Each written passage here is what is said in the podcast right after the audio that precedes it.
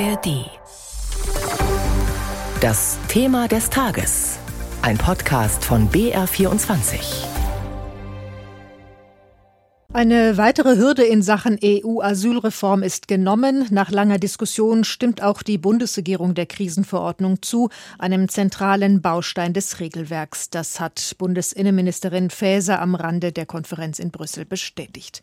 Die Krisenverordnung sieht bei einem besonders starken Anstieg der Flüchtlingszahlen vor, dass Menschen länger an den Grenzen festgehalten und im Falle eines negativen Asylbescheids direkt abgewiesen werden können. Einzelheiten wollen die Minister Minister gegen 17.30 Uhr auf einer Pressekonferenz mitteilen.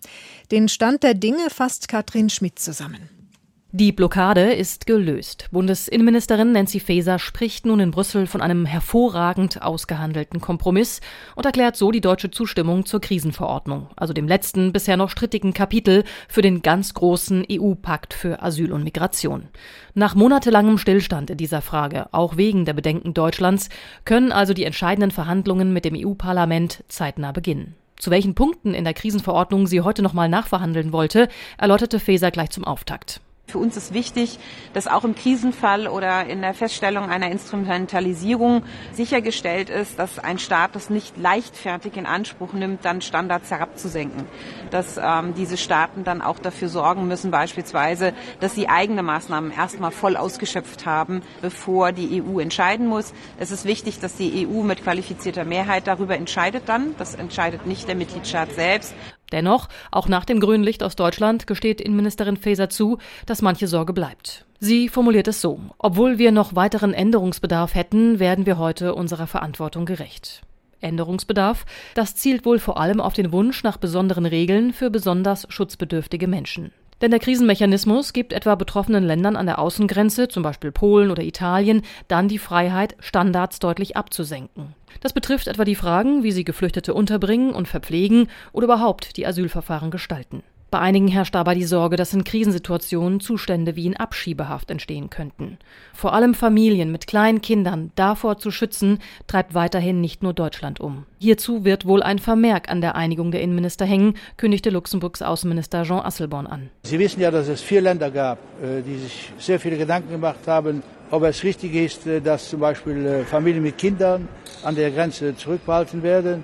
Und diese vier Länder werden auch höchstwahrscheinlich eine Erklärung abgeben, also Deutschland, äh, Irland, äh, Portugal und Luxemburg, wie wir das sehen, wie wir, wo wir noch mal Druck machen wollen von unserer Seite in der Diskussion mit dem Europaparlament, dass wir das verbessern können. Und da wird es kaum weniger knifflig. Denn ganz offensichtlich möchten einige Länder in diesen folgenden Verhandlungen mit dem Europaparlament noch Veränderungen in der Krisenverordnung erreichen, die heute im Kreis der Innenminister nicht möglich waren. Diese Runde kann jetzt aber erstmal von sich behaupten, wir bleiben auf Kurs. Denn mit der heutigen Entscheidung bleibt die Chance gewahrt, den gesamten EU-Pakt für Asyl und Migration noch rechtzeitig vor der Europawahl im Frühjahr 2024 zu beschließen.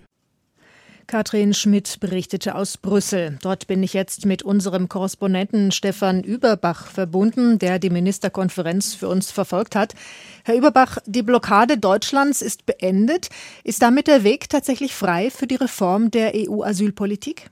Nein, das ist er noch nicht. Äh, wir sind ja schließlich in Europa und da dauert alles immer ein bisschen länger, weil äh, so viele verschiedene Stellen mitreden und äh, mitentscheiden. Das ist bei der großen Asylreform natürlich nicht anders. Und wir haben es ja gerade auch schon gehört, konkret müssen sich die 27 Mitgliedstaaten jetzt noch mit dem Europäischen Parlament verständigen und das wird nicht einfach, denn äh, die Abgeordneten haben in äh, manchen Punkten ganz eigene Ideen und äh, es gibt ja auch noch äh, die Hoffnung von unter anderem Deutschland, dass sich in den Gesprächen mit dem Parlament noch was bewegt bewegen lässt, zum Beispiel für einen besseren Schutz von Familien mit Kindern zu sorgen. Also äh, wie berechtigt diese äh, Hoffnungen sind, werden wir noch sehen, wenn äh, dann irgendwann mal tatsächlich verhandelt werden sollte. Die äh, Asylreform insgesamt, äh, würde ich sagen, ist noch längst nicht über den Berg, aber der heutige Tag, diese politische Verständigung der Innenminister, das ist schon eine äh, sehr, sehr wichtige Etappe gewesen. Und wenn sie denn durchkommen sollte, kann die Asylreform dann tatsächlich dafür sorgen, dass die irreguläre Migration in die EU abnimmt? Das kommt wie immer ganz drauf an, wie man fragt. Die Regierungen der meisten EU-Länder sagen, ja, mit dieser Reform kriegen wir mehr Kontrolle über das, was sich an den Außengrenzen tut. Wir werden mehr Menschen zurückschicken oder gar nicht erst reinlassen, die äh, so gut wie keine Chancen auf ein Bleiberecht haben. Wir schaffen außerdem zum ersten Mal sowas wie eine europäische Solidarität. Es geht ja auch um eine faire Verteilung von Geflüchteten.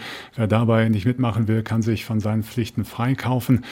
Aber äh, ob das alles, was da geplant ist, in der Praxis tatsächlich auch äh, funktioniert, da haben äh, Migrationsexperten, die sich zuletzt zu Wort gemeldet haben, doch große Zweifel. Wo sollen äh, eigentlich die Auffanglager sein? Wie sollen die aussehen?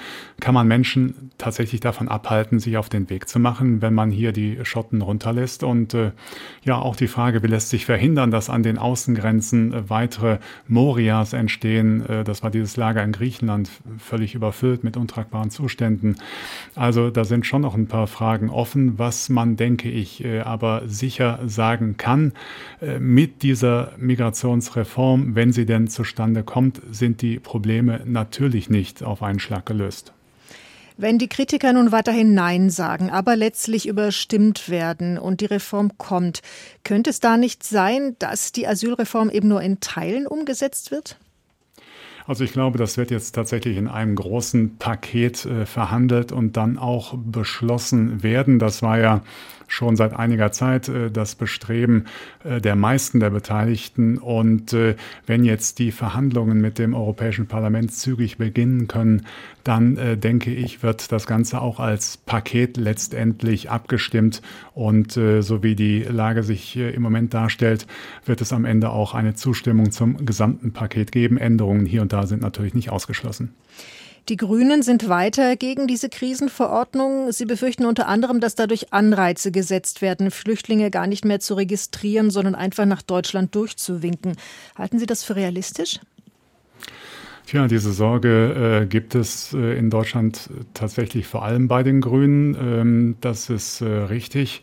Darum hat äh, unter anderem die deutsche Seite wohl auch darauf gedrängt, jetzt bei dieser Krisenverordnung noch ein paar Sicherungen einzubauen. Also ein Land kann ja nicht einfach sagen, so, jetzt ist Krise und deswegen muss ich mich an überhaupt keine Regeln mehr halten.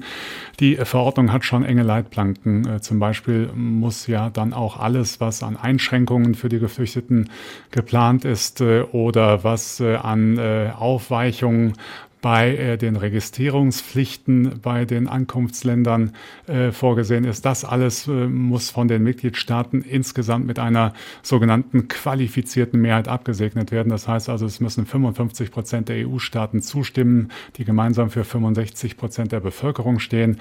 Also da äh, gibt es schon noch was äh, wie ein, äh, eine Sicherung, die da in das Gesetz, in diese Verordnung hinein verhandelt worden ist. Aber wie sich die Details der Reform tatsächlich dann äh, auswirken werden. Das äh, kann, denke ich, heute noch niemand mit Gewissheit sagen, auch wenn Nancy Faeser, die Bundesinnenministerin, davon überzeugt ist, dass es keine verstärkte Zuwanderung nach Deutschland geben wird.